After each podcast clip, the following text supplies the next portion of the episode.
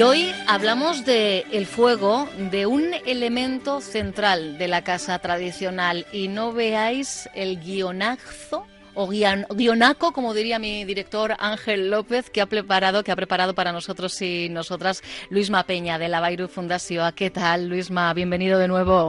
Hola. Uy, no sé si le, le escuchamos. A ver, a ver. Hola. Sí, ¿no? Más o menos. Oye, pues no sabemos.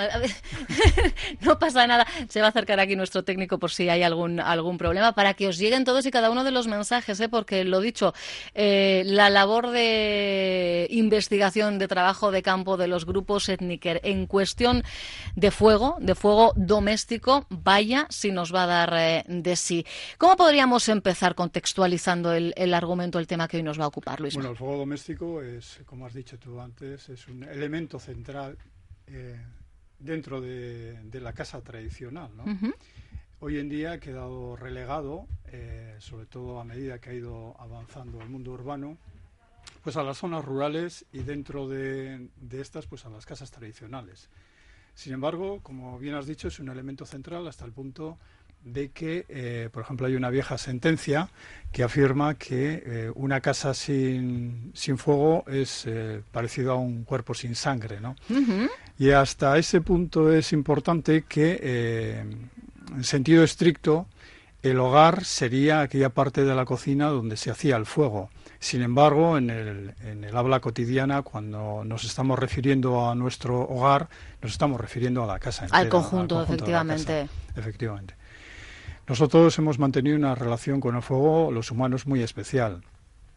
Eh, a diferencia del resto de animales que muestran un temor innato al fuego, a lo largo de nuestra evolución la relación que hemos tenido con el fuego es tan, tan íntima que somos los únicos animales que tenemos que enseñar a nuestras crías, a los niños pequeñitos, que el fuego es peligroso. Que eso no se toca. Eso es. Entonces, antiguamente, pues esa, esa restricción de algún modo se, se, fomentaba con una creencia, se les decía a los niños pequeños que si hurgaban, si eh, jugaban con fuego, pues que por la noche se orinaría en la cama, ¿no? Es una cosa que hemos oído, bueno, yo también lo he oído. Curioso. ¿eh? El fuego eh, supuso, el controlar el fuego supuso una... uno de los grandes retos, ¿no? efectivamente, una especie de primera revolución energética y además eh, generó un espacio eh, que, es, que ha quedado reservado para los humanos y del que hemos excluido al resto de los animales, de tal modo que ese espacio humanizado, ese círculo cuyo centro es el fuego, los animales que hemos permitido que entren en ese círculo son los animales que hemos domesticado. El vínculo que hemos mantenido con el fuego o esa atracción que desde, desde niños tenemos eh, por el fuego se mantiene a lo largo de toda nuestra vida. Todos eh, reconocemos el poder hipnótico que puede tener las, las, llamas y eso se refleja en el, en el lenguaje cotidiano. Eh, por ejemplo, para hablar de, del fuego a veces utilizamos, lo relacionamos con nuestra propia vida o con el amor, ¿no? El avivar el fuego, cuando un fuego se está apagando decimos que es mortecino, estar al amor de la lumbre, y al revés. Para cuestiones vitales utilizamos como referencia el fuego. Pues no sé, cuando alguien está llegando al final de su vida decimos que se está apagando la llama de la vida, ¿no? Y después cuando el fuego se abandona y comienza a utilizarse la electricidad, trasladamos términos que son propios del fuego. En vez de dar la luz, muchas veces decimos encender la luz o prender la luz, ¿no? Cuando en realidad estamos hablando de fuego, ¿no? Son verbos para el fuego. Es verdad, mira, y eso de alguna forma lo hemos mantenido. Si hablamos de la ubicación, del lugar que ha ocupado el, fuego en nuestras casas. El fuego ha estado siempre en, en la cocina que en la casa tradicional era un espacio muy amplio. Era el eh, espacio de reunión. Ahora nos reunimos en el salón frente al televisor, ¿verdad? Sí, sí. Era, la cocina es un espacio muy amplio que cumplía muchas funciones, por eso era la pieza principal de, la casa. Eh, la mayor parte de los fuegos, bueno, vamos a ir hablando sobre todo del fuego bajo, ¿no? La mayor parte de los fuegos han estado adosados a una pared de la cocina, que es el muro, es el muro que da al exterior, pero nosotros tenemos constancia de fuegos centrales o sea, fuegos que estaban ubicados en el centro de, de la cocina. Además, puro estilo hoguera. E, efectivamente, sin, sin campana que recogiese los humos ni chimenea que lo sacase al exterior, de tal modo que el humo que se generaba ascendía hasta el techo de la cocina, se filtraba al desván que había arriba y entre las tejas salía al exterior. Entonces es una imagen, el ver una familia, que solían ser familias muy extensas, reunidas en torno a un fuego central, sin chimenea. Esto es muy prehistórico, Efectivamente, es una, una, visión muy evocadora que nos puede trasladar, pues eso, a la prehistoria. El, el, hecho de haber sacado el fuego de, de, una caverna de las cuevas implicó el, el hacer construcciones que lo protegiesen y que creasen una especie de habitáculo de microclima en el que nos eh, hiciese la vida más cómoda. La paradoja que se presenta es que esas construcciones que hemos hecho para proteger el fuego y vivir dentro de ellas ¿Eran de madera? Están de eh, son de madera del mismo elemento que sirve para alimentar el fuego, con lo cual siempre ha estado presente el riesgo de incendios y más en tiempos pasados en que las casas, los caseríos eran íntegramente de madera. Incluso después, cuando la piedra, el ladrillo eh, formó parte de estas construcciones ha sido el exterior, el interior ha seguido siendo de madera, así que se han ido desarrollando diferentes estrategias para minimizar el riesgo del fuego. Es muy complicado hablar de todas ellas ahora, pero van desde crear muros interiores de tal manera que separasen la vivienda de la parte donde estaba el ganado y encima de él solía estar el pajar, que la parte, si se quemaba una parte de la casa, que no se quemase entera. A veces ese muro, ese muro intermedio, que era muy grueso, estaba separado por una puerta de hierro para garantizar aún más esa seguridad. O estrategias como colocar la chimenea en el lado norte de la casa, de tal modo que cuando soplaba el viento sur, que es el más peligroso, al estar en el norte de la chimenea, las chispas que pudiesen escapar, las alejaba de la casa. Son diferentes estrategias para reducir el, peligro de tener que convivir con el fuego, pero en una construcción que es, que es de madera.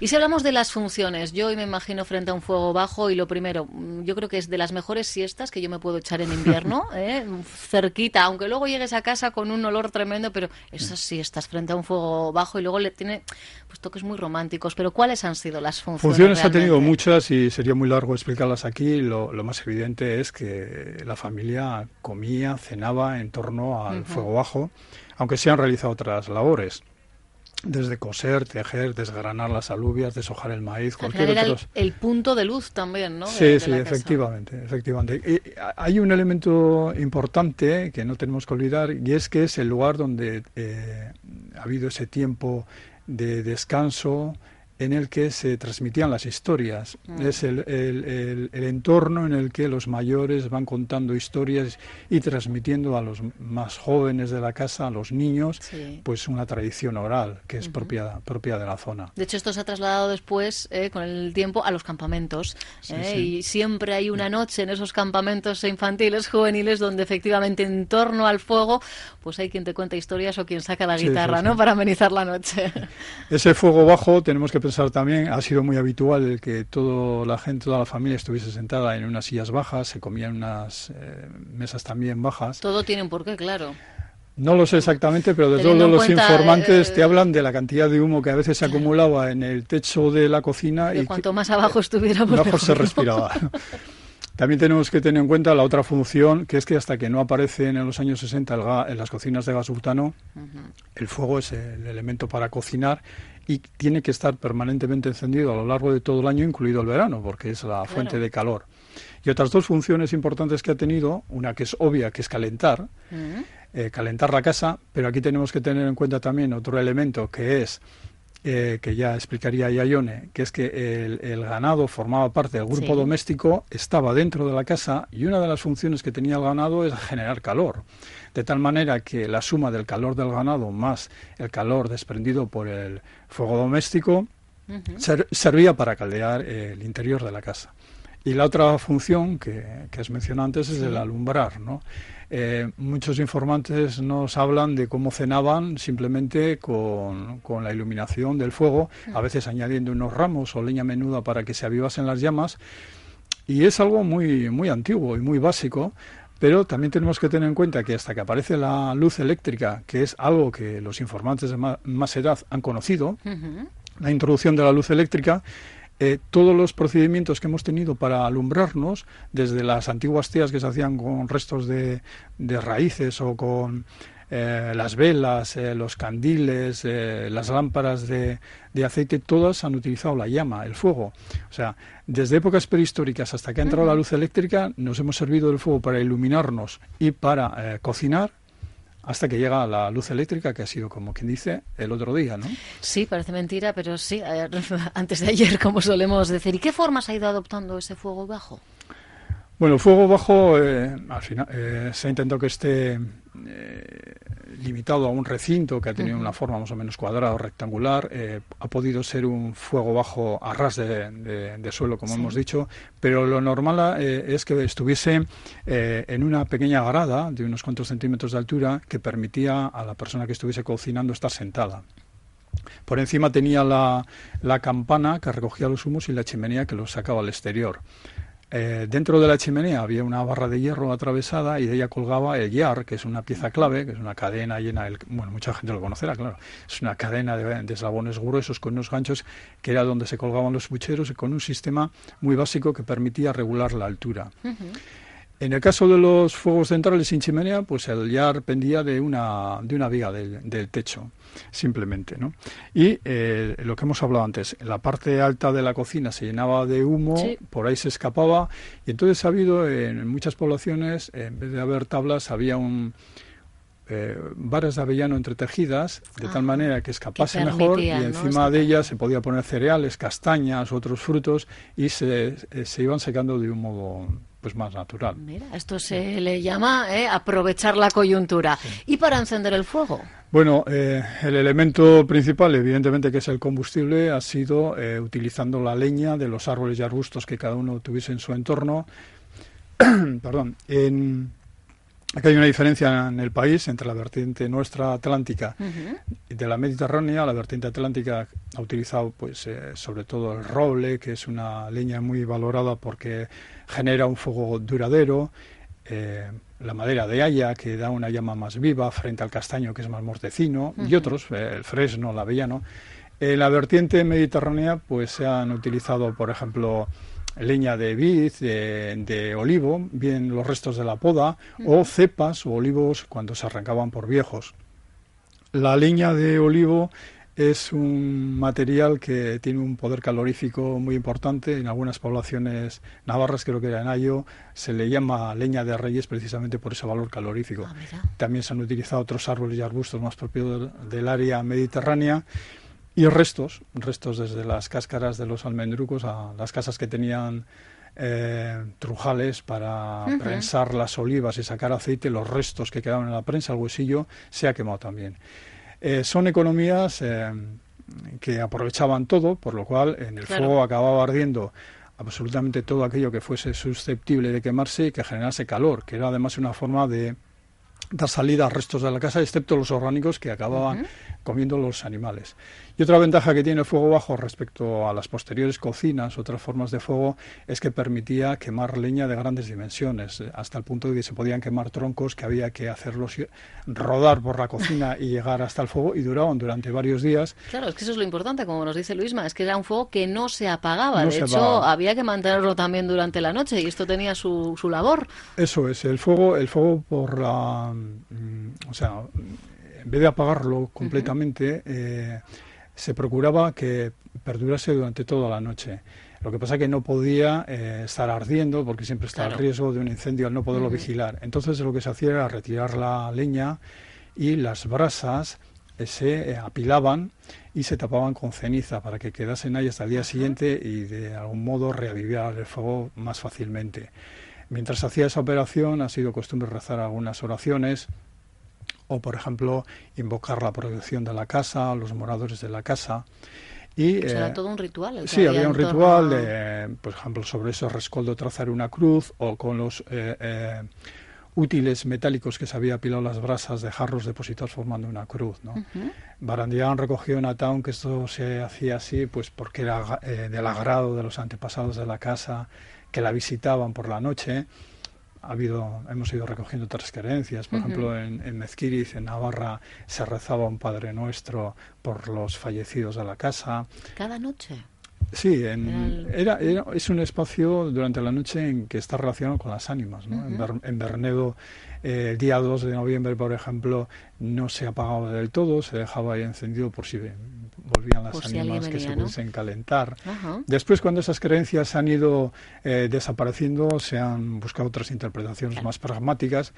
Como antiguamente no se disponía de muchas cerillas, era difícil disponer de ellas, y encender el fuego, eh, que el, procedimiento ha sido bastante laborioso, que era utilizar una, una piedra eh, que tuviese la cualidad de, sacar chispa, por ejemplo, el pedernal, que se golpeaba con un objeto metálico. Eh, y, había y tenía que prender después la yesca, que es un material que se sacaba de unos hongos que crecen adosados a los hongos. Claro, eso era muy laborioso. Entonces, el mantener el fuego el fuego bajo eh, permanentemente toda la noche, al otro día permitía eh, reavivarlo más, más, fácilmente. Ah, que está que apareció el chisquero, pues fijaros, fijaros todo lo que, lo que ha supuesto. Estamos contando algunos rituales en torno al fuego. Hay muchas tradiciones, muchas creencias vinculadas al fuego, Luisma. Sí, en el caso de los eh, niños pequeños, cuando se le, bueno, hay muchas prácticas relacionadas con la caída de los dientes, de, los dientes de la dentición de leche, de la primera dentición. Una de ellas era eh, que lo arrojasen al fuego y a la vez recitaban una fórmula pidiendo que les creciese otro en su lugar. Ah. Eh, esto es antes del ratoncito Pérez. Efectivamente. Otra es que mientras eh, los miembros de la familia estaban cenando, si a alguien se le caía un pedazo de pan al suelo, un alimento, pues lo mostraban al, fuego porque eh, tenía una naturaleza purificadora. ¿no? Ahí hay un elemento interesante que es el, fuego nuevo de, de Pascua eh, en los oficios eh, religiosos del Sábado Santo se iniciaban con una bendición del fuego nuevo, se, se, genera un fuego que hay que hacerlo precisamente con pedernal eh, sacando chispas y prendiendo un, trocito de estopa con el cual se encendía el cirio pascual, de tal modo que las personas que, que las casas que iban a misa ese día, las personas eh, llevaban yesca o algún otro material, tomaban parte del fuego, regresaban a su casa y en algunas poblaciones había un ritual consistente en renovar el fuego de la casa también que era eh, los restos que estaban en el hogar, eh, arrojarlos por la ventana y hacer un nuevo fuego con, con, esa yesca que se había traído de la iglesia, teniendo en cuenta que había poblaciones o, casas en las que el fuego no se apagaba o intentaban que no se apagase a lo largo de todo el año, eh, podía estar durando de, año en año y, se renovaba ese, ese, momento. Sí, sí. Es curioso. Y todo esto, insisto, ¿eh? son eh, recuerdos, momentos, tradiciones, creencias que, han ido recogiendo los grupos étnicos. Y yo, mientras estaba escuchando, estaba pensando, remitiéndome a, mi propia biografía, digo, claro, es que yo al fuego bajo no llegué, pero a la chapa sí. Sí. La chapa, bueno, dentro de las transformaciones que ha tenido el fuego bajo, a principios del siglo, bueno, los años 30, 40 del siglo XX, hay una transformación, se incorpora la cocina económica, la chapa, la cocina económica, que se llama económica precisamente porque permite economizar en el combustible y también regular mejor eh, la cantidad de calor que recibe la comida cuando se está cocinando. Y que supone también otra innovación, que es que permite cocinar de pie frente, al, frente al fuego bajo. Más transformaciones a partir de los años 60, ya con la llegada del gas butano, eh, electrodomésticos con, que funcionan con luz eléctrica y después lo, todo lo que hemos ido conociendo, el gas natural, las placas de inducción, todo esto que es diferente. ¿no? Y lo que has dicho tú al principio, la, la transformación es esa. En el mundo urbano, la cocina ha ido viendo cómo se reducía su espacio.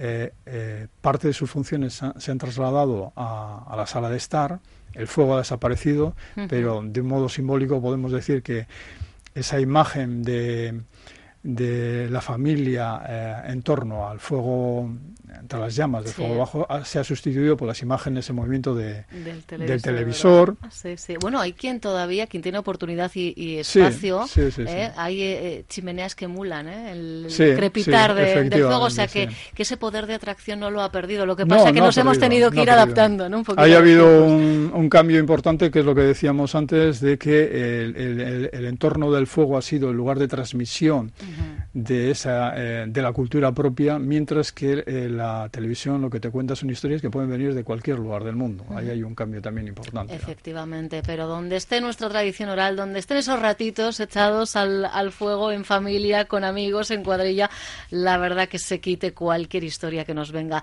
de la caja cuadrada. ¿eh? Luis Mapeña, de la Bairu Fundación, muchísimas gracias un día más, porque la verdad es que es increíble y, y hemos contado, nada, pequeñas anécdotas que es un tema, ¿verdad?, que sería amplísimo de, abordar. El fuego, bueno, pues eh, no tenemos fuego en este estudio, pero desde luego calorcito, ¿eh? ambientación maravillosa, que sí, en estos minutos. Hasta la próxima, Luisma. Bueno, agur. Onda Vasca. Diez años contando contigo.